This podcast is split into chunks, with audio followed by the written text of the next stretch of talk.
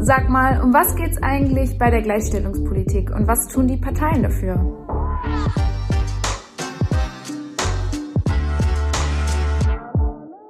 Menschen haben Fragen, die großen Fragen unserer Zukunft, ob Klimawandel, Digitalisierung oder Gleichstellungspolitik.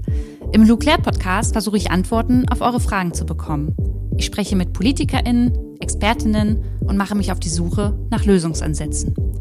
Ob es auch heute wieder die eine Antwort auf eure Frage gibt, das erfahrt ihr jetzt in der neuen Folge hier bei Lou Klärt. Ihr wolltet wissen, was Gleichstellungspolitik bedeutet und was die Politik hier in Deutschland für mehr Gleichberechtigung zwischen den Geschlechtern eigentlich tut. Dafür konnte ich ein kurzes Interview mit Olaf Scholz, dem aktuellen Bundesfinanzminister, führen, der gleichzeitig auch der Kanzlerkandidat der SPD ist. Und die SPD sitzt in der Regierung und die Regierung da schauen wir heute drauf, was die eigentlich so die letzten Jahre getan hat, um mehr Gleichstellung zu erreichen. Dafür spreche ich nämlich anschließend an Olaf Scholz mit Karin Nordmeier. Frau Nordmeier setzt sich seit Jahrzehnten schon gegen die Benachteiligung von Frauen und Mädchen weltweit ein und ist seit 2004 die Vorsitzende der Menschenrechtsorganisation UN Women. Ich freue mich drauf und hoffe, euch gefällt die Folge und wünsche euch jetzt viel Spaß damit. Herr Scholz, wie leben Sie als Privatperson Gleichstellung und was tun Sie, um die Welt gerechter für Frauen zu machen? Gleichstellung ist etwas, von dem ich als 17-Jähriger gedacht hätte, dass das in 20 Jahren erledigt ist.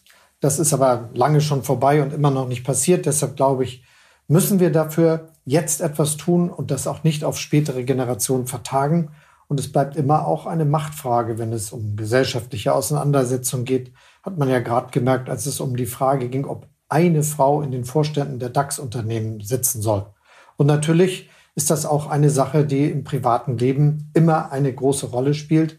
Und meine Frau und ich haben das für uns immer so organisiert, dass wir eine eigenständige Laufbahn als Politiker und Politikerin haben und dass wir das deshalb für uns auch im persönlichen Leben so organisieren, dass wir gleichgestellt Politik machen können und miteinander unser Leben haben.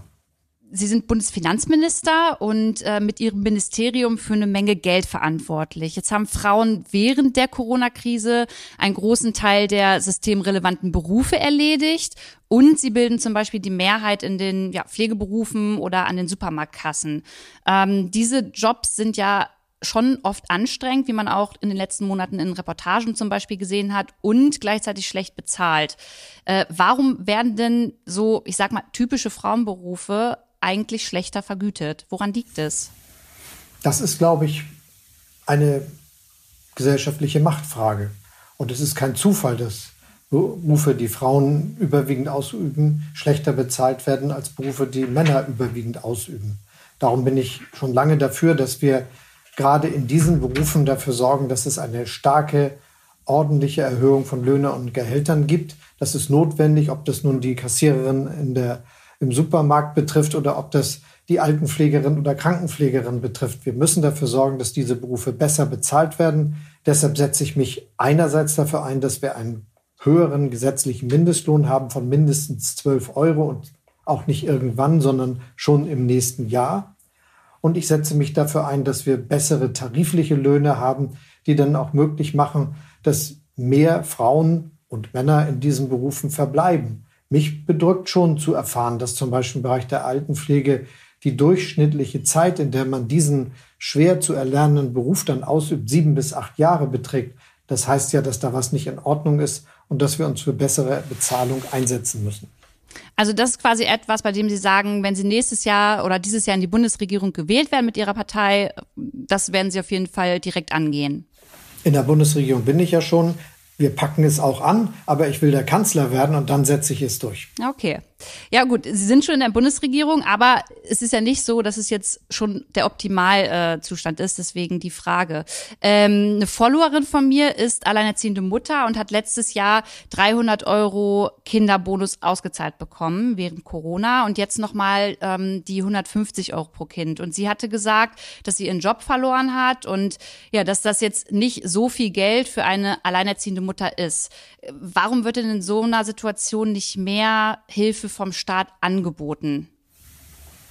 Wir haben auf alle Fälle erstmal dafür gesorgt, dass es mehr Hilfe vom Staat gibt. Das war gar nicht so einfach durchzusetzen, zumal es da ja um mehrere Milliarden Euro geht, wenn man das alles zusammenrechnet.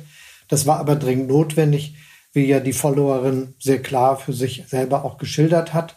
Und wir haben den alleinerziehenden Bonus verbessert im Steuerrecht, sodass die Situation auch noch mal besser abgebildet wird und mehr netto nachbleibt, was ja ganz wichtig ist. Zentral für mich ist aber auch, dass wir Beruflichkeit von jungen Frauen und Männern, die Kinder haben, verbessern, indem wir dafür sorgen, dass es mehr Ganztagsangebote in Krippen, in Kitas, in Grundschulen, in Schulen überhaupt gibt und dass sie auch gebührenfrei sind. Das ist jedenfalls das, wofür ich mich einsetze. Mhm.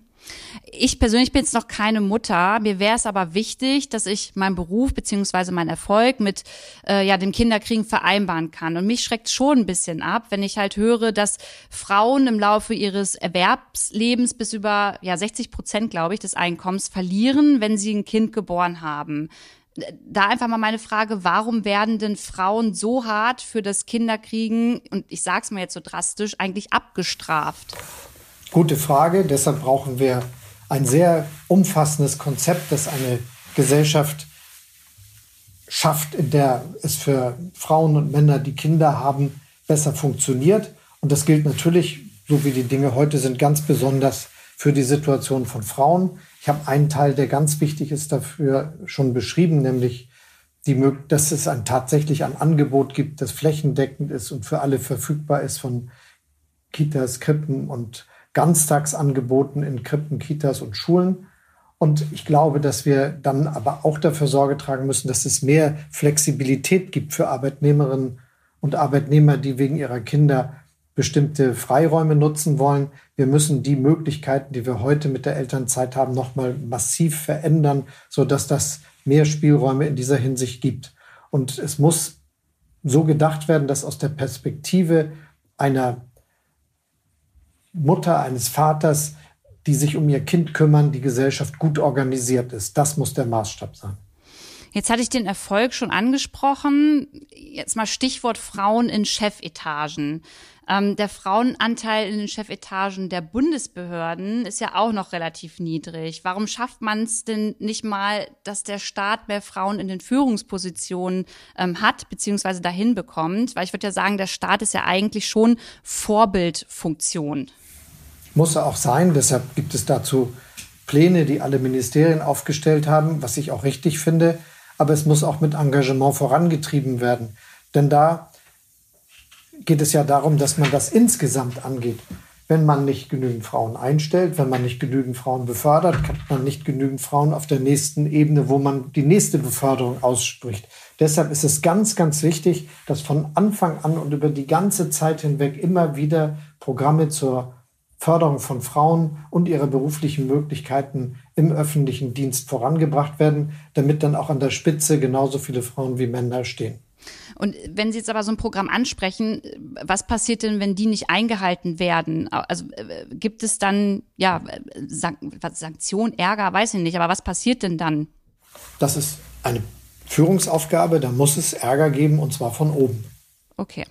Sie sind SPD-Politiker und ähm, auch in Ihrer Partei, wie in allen anderen Parteien, gibt es ja Ortsvereine, ähm, in denen sich aber oft immer weniger Frauen engagieren, weil sie eben die Termine nicht, ja, selten am Abend oder am Wochenende halt ähm, wahrnehmen können, weil die halt da stattfinden. Was tut denn Ihre Partei, die SPD, dafür, ähm, Frauen mehr politisches Engagement zu ermöglichen? Eine Sache haben wir schon sehr früh entschieden, nämlich dass es eine Quote gibt in der SPD, was äh, die Besetzung von Führungspositionen betrifft und auch was die Nominierung für Mandate in den Landesparlamenten, in den, im Bundestag oder im Europaparlament oder in den kommunalen Beteiligungsmöglichkeiten gibt. Und das ist eine sehr wirksame Maßnahme gewesen, die auch auf diesen Umstand Rücksicht genommen hat, dass eben die Chancen von vielen gar nicht so groß sind, dass sie an den abendlichen Versammlungen einfach teilnehmen können. Das gilt für viele Frauen aus den genannten Gründen. Das gilt auch für manche, die in Schichtarbeit sind, Männer und Frauen. Und deshalb ist es wichtig, dass man darauf immer Rücksicht nimmt. Ein Instrument, wie gesagt, was die Frauen betrifft, ist die Quote.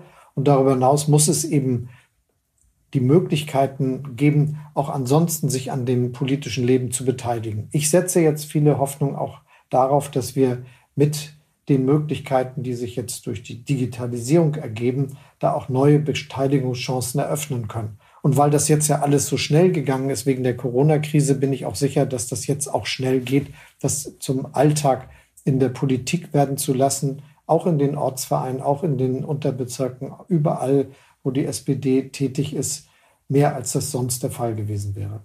Die letzte Frage, Herr Scholz. Welches ist das große Gleichstellungsversprechen, das man von Ihnen als Kanzlerkandidaten mitbekommen sollte?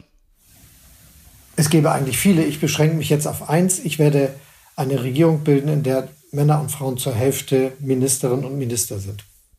Super. Alles Gute. Schönen Tag noch. Ja, Ihnen auch. Tschüss. Tschüss.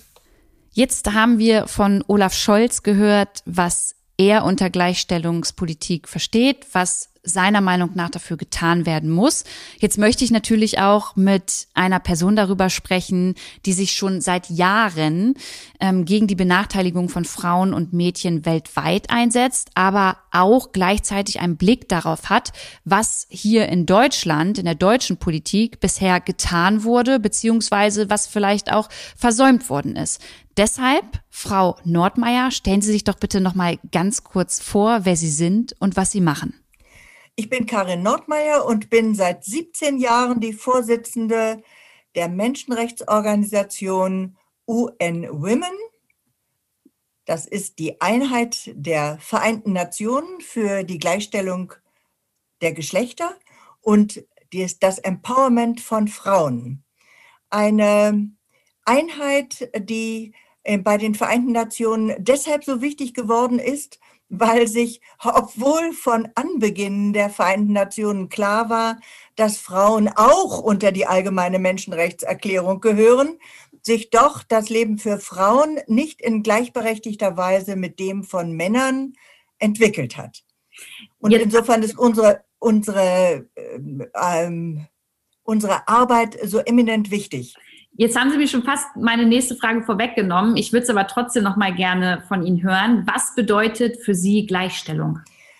Gleichstellung ist eine Möglichkeit, tatsächlich der Rahmenkategorie von Männern und Frauen, beziehungsweise weiblich und männlich, wohl wissen, dass da drin sich verschiedene Ausprägungen von Geschlechtern verbinden, die Möglichkeit gegeben wird, tatsächlich gleichberechtigt teilzuhaben an der Gestaltung unserer Welt. Das heißt, es soll keiner dieser beiden Kategorisierungen mehr Macht über den anderen haben und beide Rahmenkategorisierungen sollen eine gleiche Wertigkeit haben in dem Zusammenleben von Menschen. Jetzt habe ich Sie heute eingeladen. Ähm, Sie wissen, dass ich äh, vorher mit Olaf Scholz gesprochen habe. Ähm, Olaf Scholz ist der Kanzlerkandidat der SPD. Es soll hier heute aber gar nicht um Parteipolitik gehen. Die SPD ist aber, ähm, sitzt einfach in der Regierung. Und ich möchte heute mit Ihnen einfach da nochmal drauf schauen, was die Regierung die letzten Jahre für das Thema Gleichstellung getan hat. Äh, vielleicht auch, was sie nicht getan hat und was sie auch in Zukunft tun muss. Und meine erste Frage wäre tatsächlich ähm, an Sie, warum eigentlich typische, in Anführungszeichen, Frauenberufe immer noch schlechter vergütet werden. Das hat mit unseren gesellschaftlichen Strukturen zu tun. Das sind nicht immer Machtstrukturen, aber es sind immer welche, die im gesellschaftlichen Konsens äh, zustande gekommen sind. Und da haben wir im letzten Jahrhundert bemerken müssen, dass sich noch nichts daran geändert hat, dass immer der Stärkere derjenige ist, der der Bestimmer ist, sagen unsere Kinder. Und gemeint ist damit tatsächlich, dass Frauen immer noch, obwohl wir seit 100 Jahren wenigstens wählen dürfen in Deutschland, also mitbestimmen dürfen, de jure, ist de facto immer noch nicht klar, warum die Frauen immer in die Zubringer, in die Zuverdiener, in die Zuarbeiterrolle gedrängt werden. Es geht also tatsächlich darum, ein Rollenverständnis in unserer Gesellschaft neu zu ordnen, neu zu bewerten. Und deshalb ist es ganz klar, diejenigen, die sowieso schon, so ist die Rollenzuschreibung ist, äh, nämlich bei uns, die immer unbezahlte Sorgearbeit tun, die brauchen dann auch für ihre Arbeit nicht unbedingt das Gleiche zu bekommen wie die Ernährer der Familie, die Ernährer unserer Gesellschaft. Und das sind eben bis jetzt immer noch die Männer. Und das können wir an allen Stellen in unserer Gesellschaft beobachten. Es sind die Frauen, die eben nebenbei auch noch verdienen und nebenbei auch unbezahlt noch die Care- und Sorgearbeit für die Familien und die Angehörigen machen. Da möchte ich auch später noch mal so ein bisschen ähm, näher drauf eingehen. Haben Sie denn aber das Gefühl, dass in der jetzigen Regierung ähm, dieses Verständnis für ein neues Rollenbild zwischen den Geschlechtern, dass das angekommen ist? Also ich will jetzt mal ganz deutlich sagen, in der SPD wesentlich mehr als in der anderen Regierungspartei, nämlich der CDU-CSU. Ähm, das Rollenverständnis dafür, dass Frauen wie unsere jetzige aktuelle Familienministerin ganz einfach sagt, alles können, das setzt sich langsam auch im parteipolitischen Denken durch, jedenfalls in der SPD. Und deshalb ist es ja auch gelungen, dass eine ganze Reihe von sehr guten, frauenfreundlichen oder wie wir sagen, gendergerechten Gesetzeslagen durchgekommen sind. Bleiben wir beim Entgelttransparenzgesetz, gehen wir zum Führungspositionengesetz und natürlich die Quote, von der wir hoffen. Und jetzt gleich ein Vorgriff auf Ihre nächste Frage vermutlich, dass sie sich in der Zukunft nicht nur auf die DAX-notierten Unternehmen bezieht, sondern selbstverständlich herunterwächst in alle Ebenen unserer Unternehmen. Jetzt ist ja im September sind Bundestagswahlen, da werden die Karten voraussichtlich nochmal neu gemischt, was die Regierung angeht. Ähm, jetzt sind es auch nicht mehr viele Monate, die die jetzige Regierung Zeit hat, um im Bereich Gleichstellung nochmal äh, ja, so ein bisschen was zu verändern, beziehungsweise noch vielleicht mehr voranzubringen. Gibt es denn noch so ein, zwei Maßnahmen, konkrete Maßnahmen, die Sie vermissen, die die jetzige Regierung nicht umgesetzt hat? wir haben ein großes, einen großen Bedarf in einem anderen Bereich, nämlich im nicht ökonomisch sofort zu sehenden Bereich, da wo es um den Kampf Gewalt gegen Frauen zu verhindern geht. Wir haben inzwischen ratifiziert die Istanbul-Konvention, die sich ganz speziell um Gewalt gegen Frauen, Verhinderung von Gewalt gegen Frauen, auch der häuslichen Gewalt kümmert. Und das ist zum Beispiel etwas, wo es dringend weitergehen muss. Da hat die jetzige Regierung auf Anschieben auch der SPD ganz besonders ähm, den Ratifikationsprozess dieser Konvention, also dieses Übereinkommens, ähm, nach vorne geschoben. Aber jetzt geht es um die Umsetzung dieser Konvention, die dringend nötig ist. Es kann einfach nicht sein, dass zum Beispiel immer noch etwa 14.000 Frauenhausplätze fehlen, in Deutschland. Da muss Geld reingepowert werden. Da muss geguckt werden, dass auf der anderen Seite nicht nur geholfen wird, sondern auch die rechtlichen Strukturen verändert werden. Und das geht in der Tat nur mit Zusatz Implementierungsgesetzen und mit Geld, die es möglich machen, diesen Kampf effektiv zu führen. Es geht auch nicht, dass das BKA ähm, Zahlen herausgibt, dass tatsächlich inzwischen nicht nur jeden dritten Tag in Deutschland eine Frau von ihrem Partner oder Ex-Partner getötet wird, sondern inzwischen schon jeden zweiten halben Tag, äh, falls es so eine Formulierung gibt. Aber einfach um klarzustellen, dieses Problem der Gewalt gegen Frauen und Mädchen ist so eminent groß, dass ich mir auch immer nicht den Vorwurf gefallen lasse, ah ja, auch Frauen machen Gewalt gegen Männer. Das ist in der Tat so, das stimmt. Aber die überwältigende Zahl in unserer Gesellschaft, da geht die äh, Gewalt von Männern gegenüber Frauen und Kindern aus.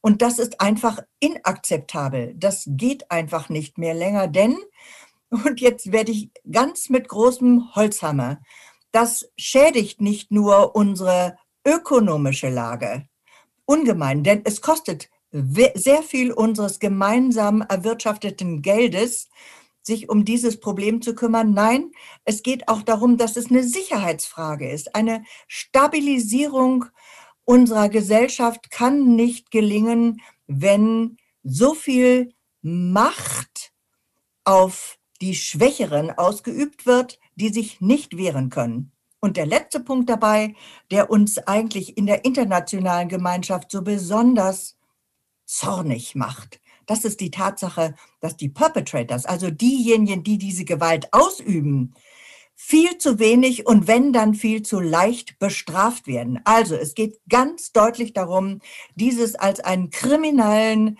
Tatbestand zu sehen und ihn dann bitte auch zu verfolgen dann ist es ja, um das nochmal zusammenzufassen, aber von Ihnen aus auch eine, einmal natürlich eine Aufforderung an die neue Regierung, die dann ja im September gebildet wird, das auf jeden Fall auf die To-Do-Liste weit nach oben zu packen und andererseits nochmal eine Erinnerung an die aktuelle Regierung, dass das auch einfach ein Versäumnis irgendwo war und viel zu spät quasi ähm, ja als als akutes Anliegen gedeutet wurde, ähm, weil wir jetzt eigentlich gar nichts mehr in dieser Regierung verändern können so schnell, oder?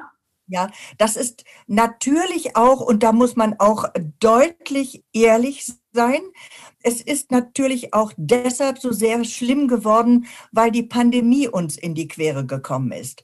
Denn zum Beispiel ist es sehr leicht erklärlich, warum die Zahlen der Gewalt gegen Frauen und Kinder, der häuslichen Gewalt so immens in die Höhe gestellt sind.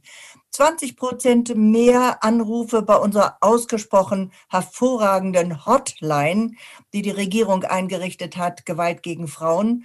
Das ist einfach nicht zu tolerieren. Aber das ist auch dem Lockdown und den beengten Verhältnissen äh, zuzurechnen, dass die Zahlen an dieser Ecke so hochgegangen sind. Und das trifft eben leider nicht nur Deutschland, sondern das ist tatsächlich ein Corona, ein Corona-Nebenprodukt. Bei UN nennen wir das die Schattenpandemie. Also im Schatten der großen Covid-19 Krise ist die Gewalt gegen Frauen pandemisch ausgebreitet. Und dagegen muss dringend vorgegangen werden. Es ist wunderbar schon, ähm, sind Schritte eingeleitet worden. Wir sind schon, haben schon Beschlüsse, dass es ähm, wirklich nach vorne geht an dieser Stelle mit einem Bündnis, was sich darum äh, kümmert. Und auch eine Koordinierungsstelle und Monitoringstelle ist ähm, im Werden. Aber es dauert einfach extrem lange, bis dieses Problem uns auf diesen drei Feldern, nämlich dem sozialen, dem ökonomischen und dem Sicherheitsfeld dienen kann. Stehen Sie denn dann ähm, auch in Kontakt mit der Regierung, wenn es um ähm, Ihre Forderungen und Ihre Agenda geht? Also kann man sich das so vorstellen, dass Sie Treffen haben, in denen Sie dann auch mit der Union und auch mit der SP, SPD über Ihre Anliegen sprechen? Ja, ja. Äh, unser Hauptweg ist natürlich diese strategische Partnerschaft von UN mit unserer Bundesregierung ähm, auszubauen. Und als solch strategischer Partner sind wir natürlich ähm, eingebunden und immer wieder gefragt. Hauptsächlich äh, reden wir natürlich mit den Parlamentariern, denn die Parlamentarier sind sozusagen unsere schnellste erreichbare Möglichkeit aus der Zivilgesellschaft.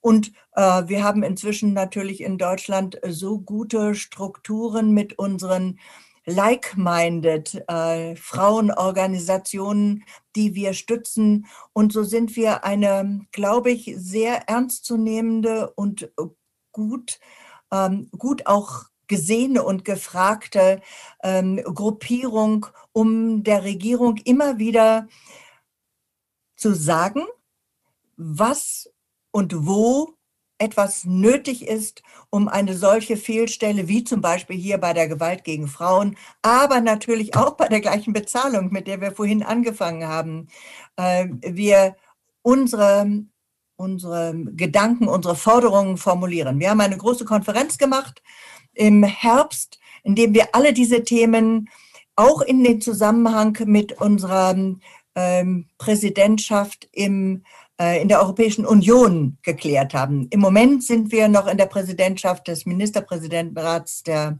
des ähm, äh, Europarats, Council of Europe. Und diese beiden Vorsätze haben wir natürlich nutzen können mit einer großen internationalen Konferenz, um diese Themen äh, nochmal ganz deutlich zu machen und unseren Katalog von Forderungen zu begründen. Denn es ist ja immer unsinnig, etwas zu fordern, wenn man nicht konkret sagt, an welcher Stelle es tatsächlich auch Stellschrauben gibt. Und die Politik ähm, muss zusammenfassen, was an Stellschrauben nötig ist, aber auch was feasible ist, was machbar ist. Und ähm, an dieser Stelle sind wir, glaube ich, ganz gute Partner inzwischen geworden. Ich würde Sie noch mal ganz gern kurz zurück, obwohl ich sehr wichtig finde, dass wir in ähm, diesem Kontext über Europa und auch über die ganze Welt sprechen, ähm, nochmal zurück nach Deutschland kurz holen, weil die ZuhörerInnen ähm, vielleicht noch gar nicht die Zusammenhänge hier in der Folge äh, verstehen, was europaweit und ähm, weltweit eigentlich abgeht.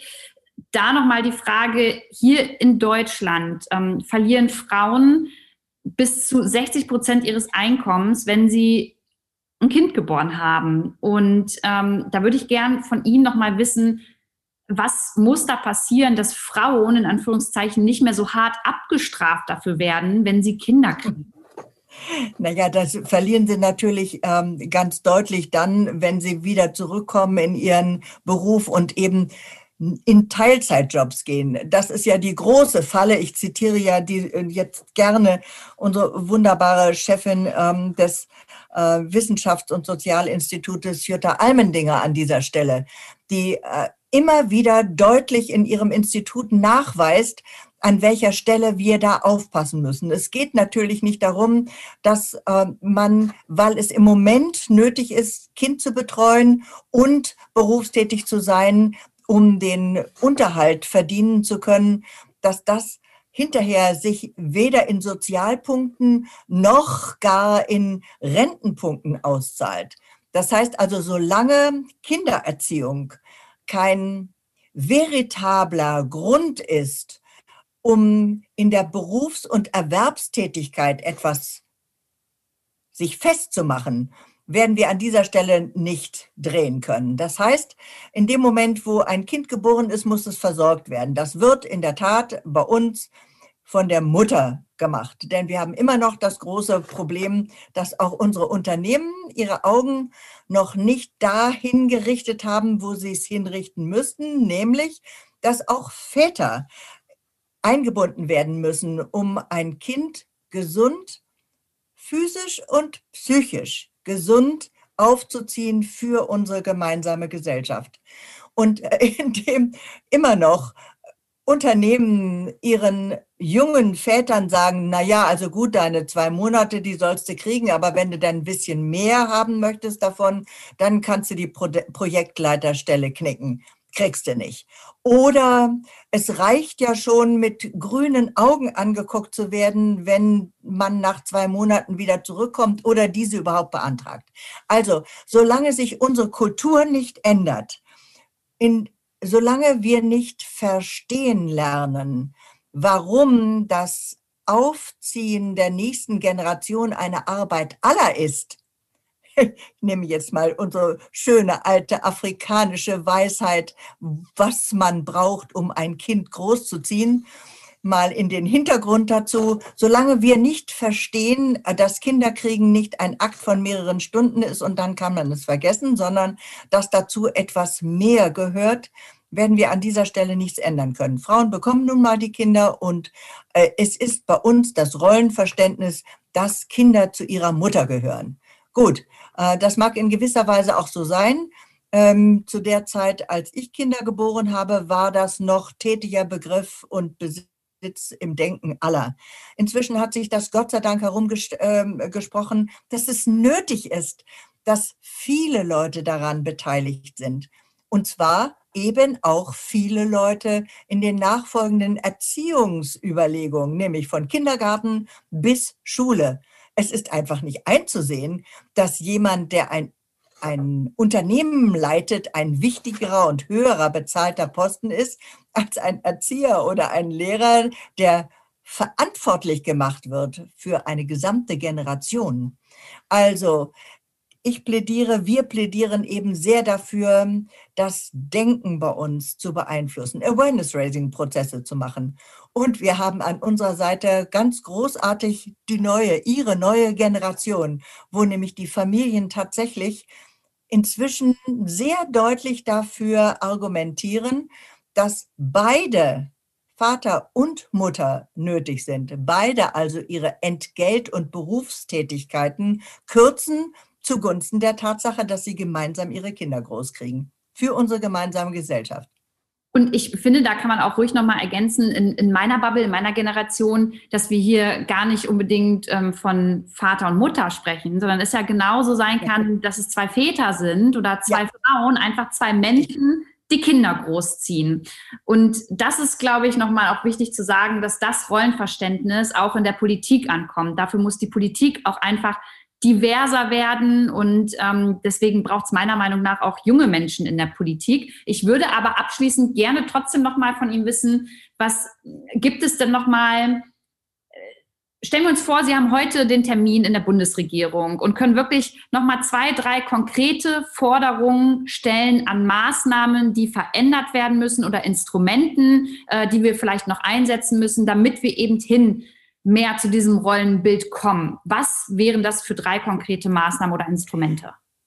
Ich würde mal als erstes sagen, die Partizipation von Jungen und Älteren an der praktischen Politik, die muss gewährleistet werden, und zwar strukturell. Es kann nicht angehen, dass junge Frauen ähm, nicht in die Politik gehen können, weil sie niemanden haben, der abends, wenn die parteipolitischen Sitzungen sind, niemand ihre Kinder versorgt. Also die Strukturen und tatsächlichen ähm, täglichen Gegebenheiten müssen sich ändern, damit wir ein solches intergenerationelles Parlament bekommen, was über unsere Welt entscheidet mit uns zusammen. Das ist also erstmal das Allerwichtigste. Die Partizipation an den Entscheidungen, an dem Decision Making ist wichtig. Und das Zweite ist, und das gehört damit zusammen, im Grunde genommen sind das eigentlich sehr ähnliche Strukturen. Es muss möglich sein, dass Frauen und Mädchen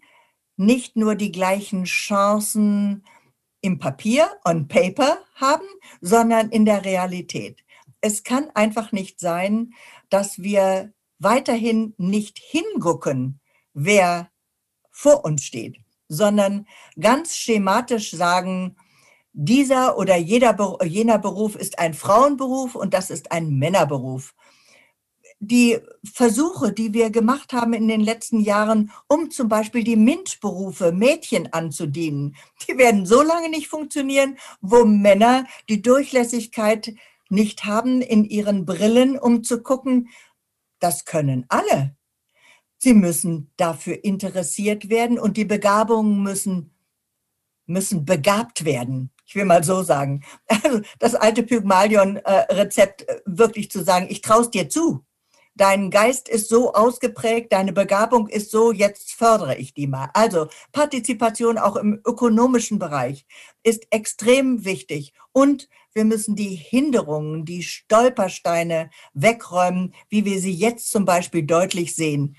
Es ist doch nicht einzusehen, dass die Schulen im Lockdown kein, sozusagen keine Lobby haben, die Kindergärten und Schulen keine Lobby haben, die Lehrer und die Kindergärtnerin, die ein Kind trösten müssen und in den Arm nehmen müssen, wenn es weint, weil es, weiß ich, was der Geier was, warum hat, äh, die werden als letztes geimpft oder, oder so.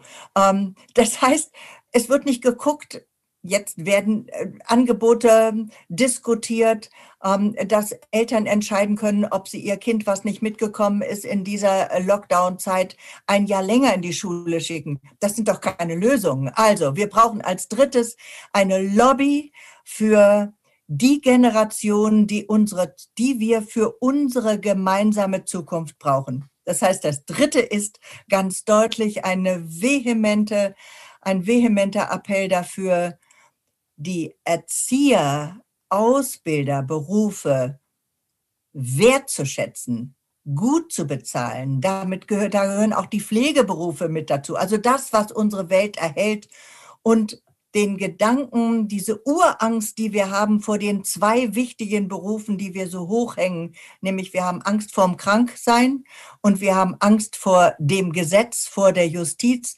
Die beiden dürfen gerne noch etwas dazu bekommen, nämlich wir fördern unsere Welt von morgen über die Erzieher, Lehrer und gesundheitspflegenden Berufe, und zwar intergenerationell und intersectional.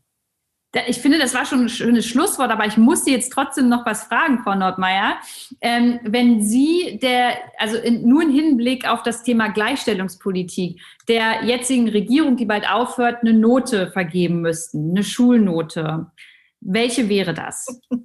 Oh je, da erwischen Sie mich aber. Ähm, naja, also ich würde immer denken, wenn die SPD-Vorschläge durchgekommen wären, und nicht verhindert worden wären von denen, die an vielen Ecken doch sehr gestrig immer noch situiert sind. Ich meine jetzt die Parteien, die auch wenig Frauen ins Parlament durchlassen. Dann äh, würde ich immer sagen, es ist so, so mittel. Ich hätte mir mehr gewünscht. Ähm, und zwar einfach, weil uns die Zeit davonrennt. Und wenn ich mir jetzt angucke, wie der Backlash, also das zurückgeworfen sein, ähm, die Frau Almendinger sagt, die Retraditionalisierung des Bildes einer Frau ist, dann ähm, würde ich mir, würde ich denken, es wären sogar eine sieben gewesen. Ähm, dazu ist es aber tatsächlich nicht geworden, gekommen, weil die Hinderungen nicht überwunden werden konnten. Und ähm, mein Rückblick auf das letzte Jahr hat zu vielen Erkenntnissen natürlich geführt, nämlich zu den Erkenntnissen, dass wir tatsächlich noch eine lange Zeit brauchen, um das Denken derjenigen, die jetzt die sogenannte Macht in den Händen haben, umzuschiften und ihnen klar zu machen, das klingt jetzt so drohend, ihnen vielleicht lachend klar zu machen, welchen Gewinn sie davon ziehen würden, wenn sie das Potenzial von Frauen und Mädchen nutzen würden. Und unsere jungen, jungen Männer, die bei He for She, der großen Bewegung, die UN, ein, UN Women eingeführt hat, mitmachen, die können eigentlich immer nur davon reden und erzählen und vormachen, Vorbilder sein, wie tatsächlich es möglich ist, wenn man eine gleichberechtigte Teilhabe an den Geschicken unserer Welt lebt und das ist das, was ich mir wünsche. Ich finde, das war ein richtig schönes Schlusswort. Vielen, vielen Dank, Frau Nordmeier, dass Sie sich die Zeit genommen haben. Ich bin mir sicher, wir hören äh, an der einen oder anderen Stelle nochmal voneinander und ich äh, wünsche Ihnen weiterhin alles Gute und äh, viel Erfolg weiterhin für Ihre tolle Arbeit. Dankeschön. Danke auch. Ich hoffe, die Folge hat euch gefallen und wenn ihr Bock habt, noch mehr zum Thema Gleichstellung zu erfahren, dann schaut doch mal auf unserem Lou Klärt Instagram-Kanal vorbei. Da haben wir nämlich ein Video hochgeladen, um nochmal generell das Thema Gleichstellung aufzuarbeiten, euch zu erklären, was das eigentlich ist. Und wir schauen auch nochmal, was eigentlich in der Politik abgeht, wenn es um das Thema Diversität geht und um das Thema Gleichstellung. Wie ist denn eigentlich der Deutsche Bundestag bei diesen Themen eigentlich so aufgestellt? Ich wünsche euch viel Spaß damit, freue mich auf eine nächste Folge. Macht's gut, eure Lu.